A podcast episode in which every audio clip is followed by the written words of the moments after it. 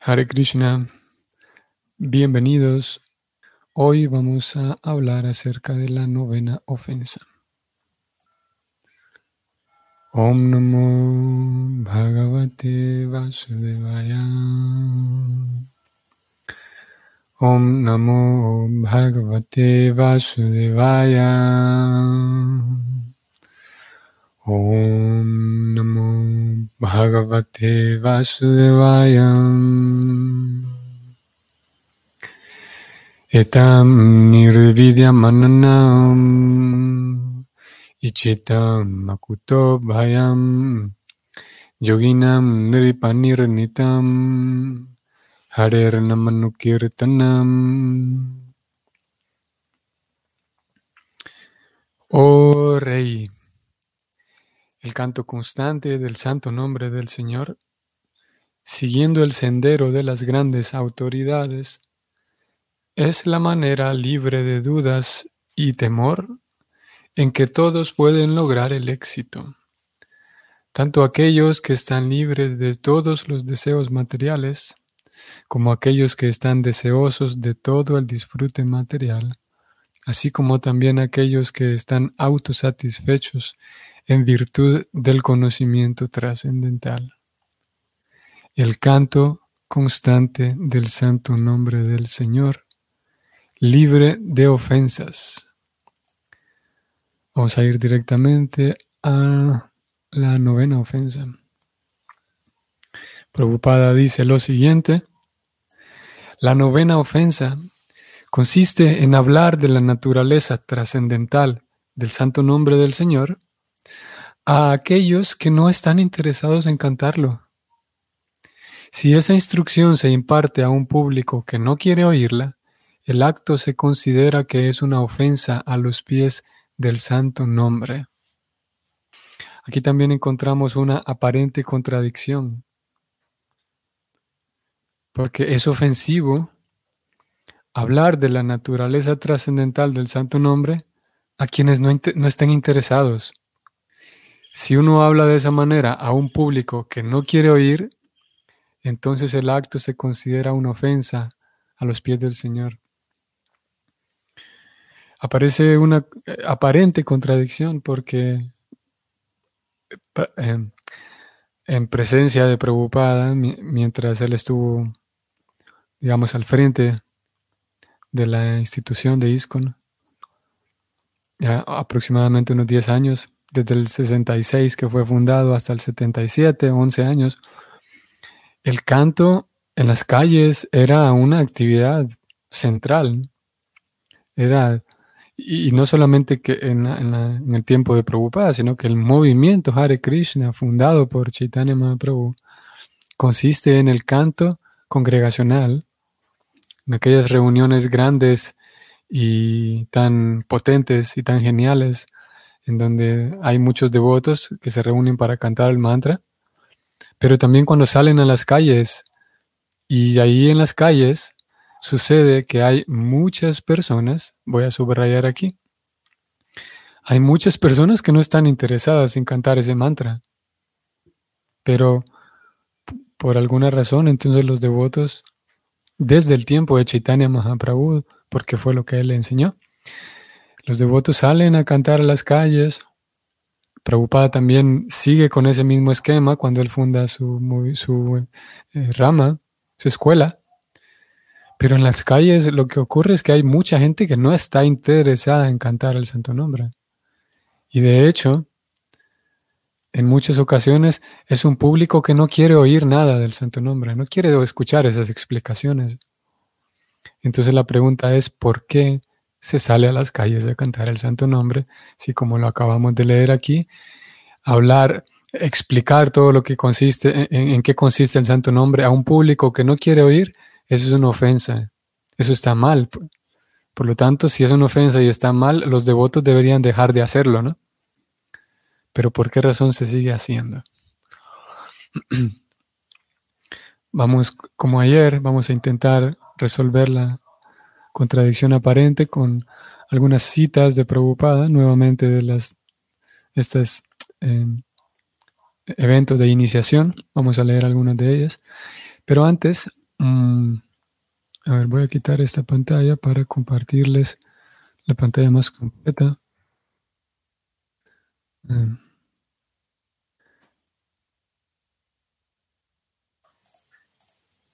Y vamos a ir aquí al néctar de la devoción para comparar cómo preocupada la escribe aquí esta novena ofensa.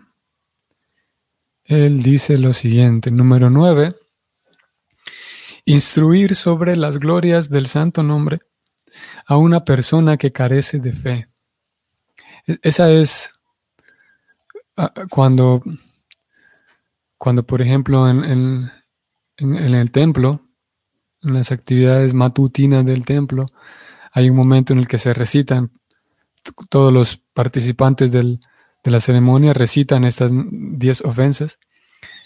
Y la novena ofensa es esta, simplemente uno memoriza y, cuando las recitan, generalmente se recita solamente esto, instruir la gloria sobre la gloria del santo nombre a una persona que carece de fe.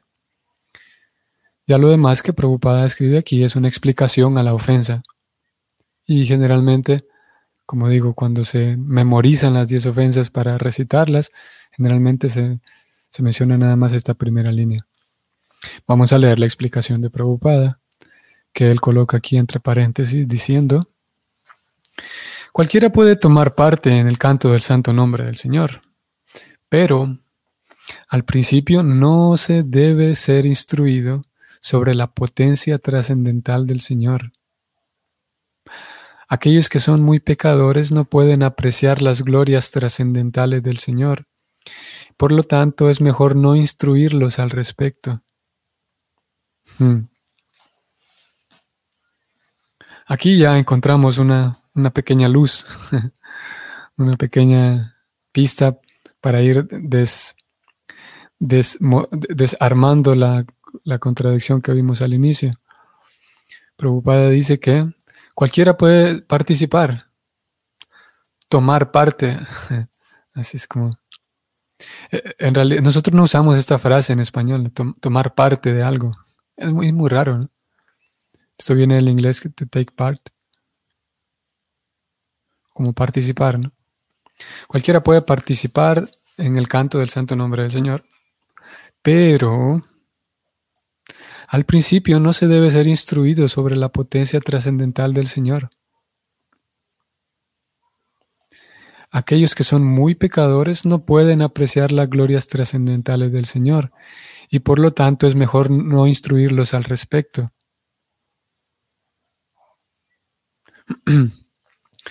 o sea que, ustedes recuerdan, justamente venimos de la ofensa anterior, que es, no, la ofensa anterior no fue, sino la quinta y sexta ofensa, que es que uno considera que todo aquello que se relata de Krishna simplemente son exageraciones. Por lo tanto, si yo tengo una persona, digamos, que está interesada y que está atraída por el canto del santo nombre, y como aquí dice preocupada, eh, si, yo me, si yo hago un intento, posiblemente con, movido por el la, emoción y el deseo de, de hablarle de Krishna, pero entonces si yo eh, relato todas las glorias trascendentales de Krishna, posiblemente la persona más bien termine concluyendo de que esto del canto Hare Krishna es una exageración, es un invento. Y al principio puede ser que tenga un poco de atracción, pero es posible debido a la falta de fe. Es posible que después de escuchar tantas cosas eh, tan eh, em, confidenciales, digamos, o íntimas de Krishna, entonces puede terminar más lejos de lo que inició. Supuestamente estoy ayudándole, pero en realidad es posible que surja en su cabeza aquella mentalidad de que esto es demasiado, demasiado exageración, esto es demasiada locura, demasiada utopía, eso no, no es real. Como dice Prabhupada aquí, entonces al inicio cualquiera puede cantar, pero no debe ser instruido directamente sobre la potencia trascendental del Señor. Y es por esa razón entonces que, mm, el, por ejemplo, podemos decirle a alguien que bueno, con este mantra Hare Krishna, lo que va a pasar es que usted se va a desapegar de todas las, de todos los, por ejemplo, de todas las em, e, em, relaciones familiares, por ejemplo. Y, va a perder el interés en, las cosas em, ordinarias, en las cosas cotidianas. Entonces alguien podría pensar, si yo, y de hecho es lo que ocurre, con el canto del santo nombre, debido a la purificación, entonces naturalmente la persona va, por un lado, va despertando el amor verdadero. Y por otro lado, entonces va eh, diluyéndose, digamos, aquel amor que es eh, únicamente basado en el apellido, o, aquel amor que es únicamente basado en, la sangre, digamos. Yo, yo amo a, este círculo de personas porque son mi familia, ¿no? Pero después de un tiempo la persona del devoto se da cuenta de que el, eh, todas las personas todo el mundo, es, se puede amar de igual manera. Entonces, eh, con el canto del santo nombre sí ocurre una dilución, se, diluye, digamos, aquellos falsos conceptos como la, la teología y la cosmovisión del bhakti lo define como upadis. Y el verso puntual dice que sarvo padi vinir muktam Tat paratuena nirmalam. Hrishikena Hrishikesham Sevanam Bhakti. Que el Bhakti lo que hace es que lo limpia uno de upadis, que es un upadi. Upadi son eh, em, designaciones que la sociedad me puso y que yo mismo me puse, pero designaciones en fin de cuentas temporales, ilusorias, transitorias y, y faltas de esencia designaciones a veces problemáticas. Entonces el Bhakti sí va a hacer eso. Pero si me enredo tanto en explicarle todo este tipo de cosas a alguien que, que posiblemente no tenga tanta fe o no esté tan, sí, simplemente se siente atraído un poco por el canto, posiblemente entonces esa persona termine en una posición más alejada después de mi explicación. ¿Y por qué es eso? Porque para poder apreciar el santo nombre se requiere que uno haga un intento por limpiar su vida y llevar una vida pura. Y ahí la importancia de lo que llamamos un sadhana, el sadhana, de que yo hago mi esfuerzo por mantenerme libre de actividades pecaminosas, como lo dijo Prabhupada en la séptima ofensa. Voy a evitar esto, voy a evitar esto, voy a evitar esto. Y todo es de evitar y evitar y evitar porque estamos muy acostumbrados a actividades nocivas, actividades pecaminosas, como Prabhupada lo define. Entonces, en la medida en la que yo limpio mi vida y saco de mi vida actividades pecaminosas, tendencias pecaminosas, en esa medida voy apreciando más el santo nombre. Pero tengo que ser, tendría yo que tener paciencia y ser inteligente con una persona que se atrajo al santo nombre Tendría yo que ser compasivo con esa persona y darle chance a que ella vaya descubriendo la necesidad de limpiar su propia vida y gradualmente irá comprendiendo más acerca de Krishna, más acerca de los pasatiempos del Señor, irá comprendiendo más acerca del santo nombre. Pero eh, eso va a ocurrir en la medida en la que ella como persona va limpiando su vida. Y eso tiene que ser voluntario. En la medida en la que ella se da cuenta de que es necesario eh, llevar una vida, buscar la santidad, llevar una vida limpia, eh, así, em, santa, una vida pura. Y ahí uno va progresando. Y lo mismo ocurre aquí preocupada, ya que el, tema es el santo nombre, preocupada habla de la gloria del santo nombre y es las glorias trascendentales del Señor, incluso pone aquí. Como ustedes recordarán, hace unos días leímos que o ayer parece que fue, preocupada, dice que el santo nombre y el Señor son idénticos, es la misma cosa, la misma entidad, la misma persona. Por lo tanto, no solamente hablar de las glorias del santo nombre, sino también las glorias trascendentales del Señor, como decía, pasatiempos del Señor. Y a veces ocurre incluso que, que posiblemente ustedes hayan tenido la experiencia, lo hayan visto, lo hayan vivido, que incluso al inicio es, un tema muy delicado con algunas personas, no con todos, pero un tema delicado es el maestro espiritual. Algunas personas posiblemente fueron a una actividad, a un evento, a un kirtan y quieren conocer un poco más, pero en algunos casos, cuando la persona se topa con la realidad de que en este templo o en este centro eh, tienen una estatua de tamaño real de este señor, este señor es preocupada, y a algunas personas les causa un choque, les genera un choque muy fuerte, muy desagradable. No pueden apreciar todavía, no están en el punto de apreciar el punto de apreciar la, importancia del maestro espiritual. No saben quién es esa persona que está ahí enfrente. No saben el esfuerzo que hizo, no saben la calidad de persona que es, la santidad que Prabhupada expresaba. Solamente ven ahí un señor sentado que está siendo reverenciado por otros.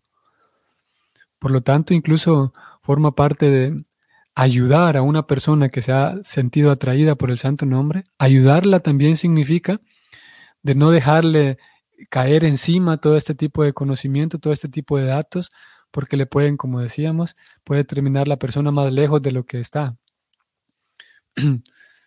puede ser que la persona, sí, y en algunos casos ocurre, se asuste, digamos, por el, la, la, cantidad tan grande de respeto y de reverencia que se le da a Prabhupada, o incluso a un maestro espiritual actual porque ya ese es un conocimiento confidencial más íntimo de toda la práctica del bhakti. Son como eso entra en lo que Prabhupada llama aquí las glorias trascendentales del Señor. De, momento, si alguien tiene atracción, pues animarlo a que cante, a que lea, muy importante, muy importante, animarlo a que lea, a que lea tal vez un, libro que sea de lectura fácil. No necesariamente vamos a darle una, una enciclopedia del Bhagavatam incluso la guita. Cada caso es diferente, cada persona es diferente, pero eh, si está atraída al canto, muy importante que cante y, animarla a que cante, a que recite el santo nombre, a que lo haga donde sea. Eh, nosotros le podemos pedir a Krishna que nos ayude con inteligencia para saber qué, de qué manera animar a esta persona que quiere cantar. Y muy importante, si podemos compartirle una lectura, algún libro, como digo, dependiendo de la persona, eh, donde Prabhupada hable, por ejemplo, del santo nombre. Y esas palabras de Prabhupada, como lo vamos a ver aquí en una cita misma de Prabhupada, esas palabras, por ser palabras con, devoción, con fuerza trascendental que, provienen de Prabhupada, van a ayudar a que simiente más la comprensión de la persona y el deseo de cantar. Y Prabhupada es experto en eso, es una de las tantas cualidades que lo hacen irrepetible a Prabhupada. porque la cantidad y la calidad de devoción que él tiene es capaz de guiar a un alumno en ese tipo de cosas sutiles. Mientras que por otro lado podemos tener el caso de una persona, un devoto ordinario, digamos, un devoto de la congregación, que en su intento por ayudar termina hablando cosas que son ciertas, pero que pueden ser nocivas para la persona en el momento en el que se encuentra. Eso es muy importante para aquello que llamamos la prédica, el, predicar. Es, muy importante. El cuidar a la persona de, de, qué va a escuchar, en qué momento ella se encuentra y qué va a escuchar en esa etapa en la que se encuentra. Hay cosas que no necesita escuchar, hay otras que sí. Vamos entonces al, a lo que Preocupada dice en estas otras citas que tengo acá. Esto lo vamos a encontrar en Lectura de iniciación el 20 de octubre del 68 en Seattle. Hemos venido bastante a esta, a esta clase, ¿no? a esta conferencia de Seattle.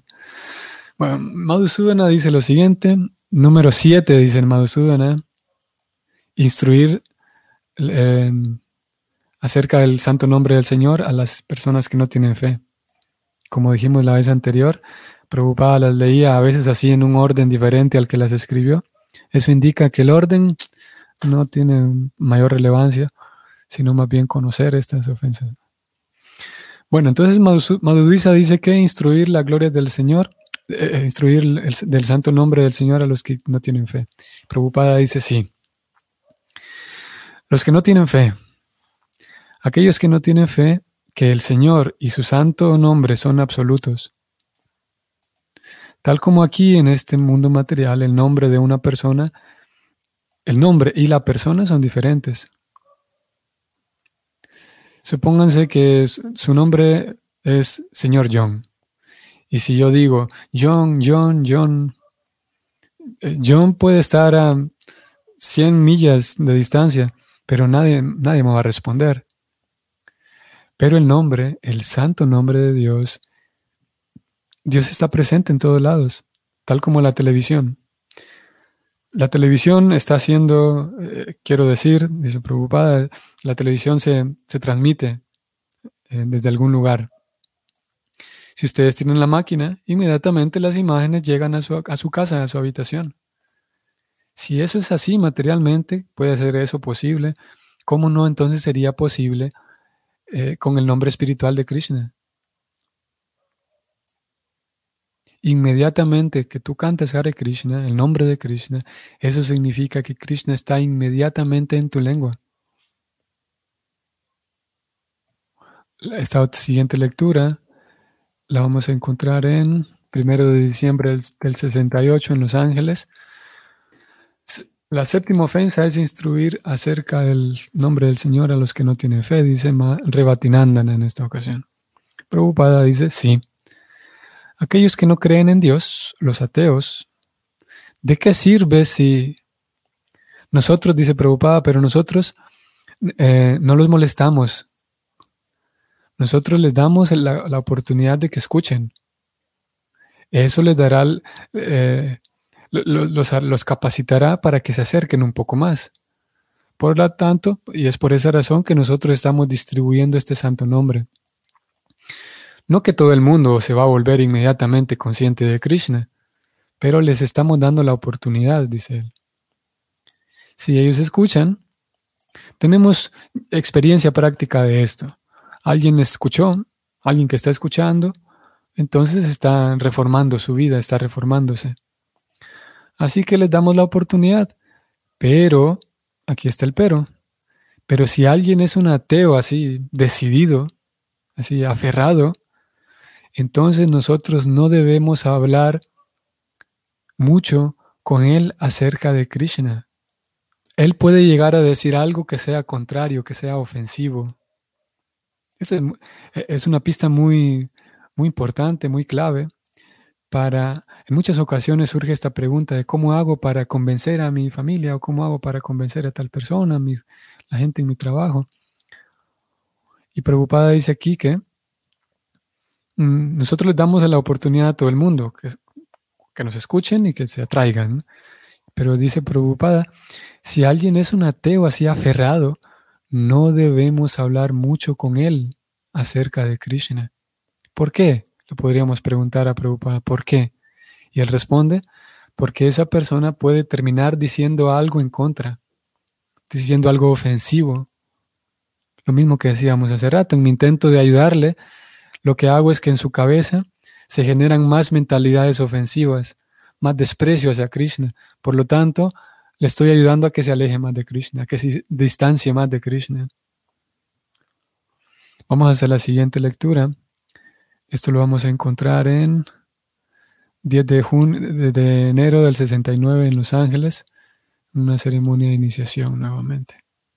Tamal Krishna en esta ocasión lee la séptima ofensa y él dice, Instruir acerca del nombre del Señor a quienes no tienen fe.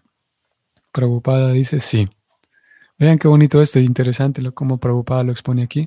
Dice, esta iniciación no es, no es un, no es un, no es un, ¿cómo se dice esta? Em, no es un pedido que nosotros hacemos a la gente. Nosotros no vamos solicitándole a la gente que venga, vuélvase mi discípulo. Todo el mundo, cualquier persona quien entienda y que diga, ah, esto me gusta. Si esa persona viene y dice, Swamiji, por favor inícieme, entonces es bienvenido. Pero nosotros no estamos solicitándole a la gente o vendiendo este mantra, no. Nosotros no tenemos ese tipo de ocupaciones. Nosotros le damos a todo el mundo la libertad de escuchar este canto del mantra Hare Krishna sin ningún tipo de, de, intercambio, sin, sin cobrarle nada. Nosotros vamos puerta por puerta, calle por calle. Escuche y purifíquese. Y si alguien quiere ser iniciado, perdón, si alguien quiere inmediatamente tener nuestra compañía, entonces bienvenido. Pero nosotros no le solicitamos a la gente. Eso no servirá, dice él, eso no sirve. Si artificialmente le pedimos a alguien que usted venga, iníciese, no, eso no va a durar, dice Prabhupada. Uno, eh, eh, uno tiene que voluntariamente venir. Por lo tanto, un principio general, como principio general, nosotros distribuimos este mantra Hare Krishna. Y si alguien está como muy reacio, entonces nosotros lo, evitamos, dice Prabhupada. Nosotros nos volvemos indiferentes a esa persona, no nos importa. Hay muchos otros. Interesante, ¿no? Esto que Prabhupada dice al final. Si alguien está demasiado reacio, entonces nosotros no lo dejamos, lo ignoramos, no nos importa. Habrá muchos otros. O sea, habrá muchos otros que sí quieran escuchar, que sí estén interesados. Y como aquí Prabhupada dijo, nosotros no solicitamos a la gente que se una a nosotros. Eso es muy barato. Lo que queremos es que la persona despierte en ella el deseo de acercarse y estudiar con nosotros. Ahí sí, bienvenido. Porque si tiene el deseo, quiere decir que tiene fe tiene un poquito de confianza en esto. Y nuestra tarea será, después de que tenga esa confianza, esa fe, nuestra tarea será ayudarle a que aumente su fe. Aquí hay otra referencia, 22 de febrero del 70 en Los Ángeles, una clase en relación a las 10 ofensas. Vamos a encontrar que Prabhupada dice lo siguiente. Luego tenemos la séptima ofensa, instruir la gloria del nombre a quienes no tienen fe. Este canto de Hare Krishna, este mantra, nosotros lo ofrecemos cuando uno tiene fe, cuando uno se ha vuelto una persona con fe. Muchos estudiantes vienen y nosotros vemos, primero que nada, nosotros vemos si él es una persona que tiene fe. Él está haciendo todo con fe. Así que generalmente nosotros permitimos unos seis meses para ver si la persona está llevando a cabo todo con fe. Entonces, nosotros ofrecemos el rosario, las yapas, el yapa mala, el rosario. De otra manera, si la persona no tiene fe, después de algún tiempo eh, lo abandonará, se irá. Para el maestro espiritual también esta es una ofensa. Si uno no tiene fe, este canto en el rosario eh, no se le tiene que dar a esa persona. Eso es ofensivo. Aquí Prabhupada está hablando más que en una tesitura como de que va a ser iniciada la persona. Pero el punto es el mismo, de que si alguien no tiene fe solamente para llenar más el templo, para que haya más gente, Prabhupada no era, no buscaba eso. Él buscaba a alguien que esté realmente interesado. Y si alguien tiene interés, es en este contexto es casi lo mismo que alguien que tenga fe, es casi lo mismo. Si alguien tiene fe, se va a interesar por seguir. Y si alguien tiene interés es porque tiene confianza, tiene fe en que eso le puede servir. Prácticamente lo mismo. Vamos a leer la última y aquí Prabhupada menciona algo muy, muy interesante. Esto lo vamos a encontrar en esta ceremonia de iniciación, 3 de junio del 75. Prabhupada dice lo siguiente. Otra ofensa es explicar la gloria del canto de Hare Krishna a una persona que no esté interesada. Esto también es una ofensa. Alguien que no esté interesado, si yo glorifico y digo, mira, tú canta de esta manera y tú vas a hacer así y así, por supuesto, dice preocupada, a veces hacemos eso, pero está prohibido. Qué interesante. Estas son palabras de él mismo. Voy otra vez y él dice, voy a regresar. Alguien que no está interesado, si yo me pongo a glorificar y le digo a esta persona, mira, canta así y tú te vas a volver así y asá. Y dice preocupada, por supuesto, a veces nosotros mismos hacemos eso, pero está prohibido. Porque él no tiene respeto por el mantra Hare Krishna, no hay necesidad de eso. Nosotros tenemos que cantar nosotros mismos sin ofensas. Vean qué interesante esto. Nosotros tenemos que cantar nosotros mismos sin ofensas, de manera pura. Y si alguien escucha mi canto sin ofensas, gradualmente será eh, efectivo para aquellas personas quienes están escuchando. Vean, aquí hay un punto muy clave. Preocupada dice, si yo logro que mi canto sea puro, entonces mi canto puro va a tener un efecto muy bueno en esa persona que me está escuchando. Por ahí la importancia de escuchar de un devoto puro. Y si esto ocurre con el canto del mantra, también ocurre con la explicación de Krishna. Si yo puedo explicar de manera pura, digamos, cantar de manera pura, entonces ese canto tendrá un mejor efecto en el que me escucha. Termino leyendo lo que Prabhupada dice. El, el proceso es que uno debe cantar y otro debe oír. Y uno debe oír. Eso es lo que nosotros seguimos. Alguien lidera el canto y otros lo siguen. Así que, vean qué interesante. Si el cantor o el que está liderando es puro, entonces el canto será efectivo. Y si el cantor es impuro, entonces no será efectivo. Nosotros, aún así, debemos continuar con esto. Esas son las algunas citas, hay más todavía si seguimos investigando, indagando y, observando con lupa más libros aquí y allá de, de la obra completa de Prabhupada. Seguimos encontrando más pistas, pero en general tenemos esa, esa explicación dada por Prabhupada en relación a esta novena ofensa. Si alguien escucha, si alguien tiene interés, que escuche un poco más, que lea un poco. Si alguien no tiene interés, vale la pena sondear, estar atento, observar bien de mi parte, que aquí hay una persona que no tiene interés. Y si presiono un poco más, lo que voy a hacer es más bien causarle un daño a nivel espiritual.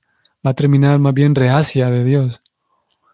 Y ahí la importancia de, al momento y en la actividad de prédica, eh, observar bien a, la, a la persona, como Prabhupada lo hacía, observar a sus discípulos, quien cómo responden las personas ante diferentes cosas, cómo responden ante el canto, cómo responden ante, ante la filosofía, cómo responden ante ciertas ideas. Hay personas que les gusta mucho el canto, pero que les choca demasiado cuando aparece la palabra Dios, por ejemplo. Ellos quieren llamarle eh, divinidad o quieren llamarle eh, eh, energía o quieren llamarle amor, porque les duele mucho a, nivel así en el, en, el, en el, inconsciente, les estorba demasiado la palabra Dios, pero se sienten atraídos por el canto, se sienten atraídos por servir, y eso es importante observarlo, para no terminar diciendo cosas que son, digamos, correspondientes a otros niveles. Cuando la persona avance un poco más, va a poder comprender eso. Pero de momento no puedo hablar esto. De momento puedo acompañarla de esta manera, a que simplemente cante y que venga y no importa que no ofrezca reverencias en el altar, en el templo, no importa que se salte otras cosas, pero de momento que gane un poquito más de, confianza en el canto, que cante, que cante, no importa de qué manera, no importa que, que como sea, pero que se habitúe al canto. Y, y bueno, ahí Krishna también nos puede ir ayudando. Krishna es el que nos ayuda indudablemente en el caso de que queramos acompañar a alguien, darle acompañamiento a alguien, a saber cómo dar ese acompañamiento, de tal manera que, realmente vaya avanzando la persona y, que sean pasos sólidos. Tenemos aquí entonces y que tengan los demás y ustedes también un bonito día. Hasta mañana.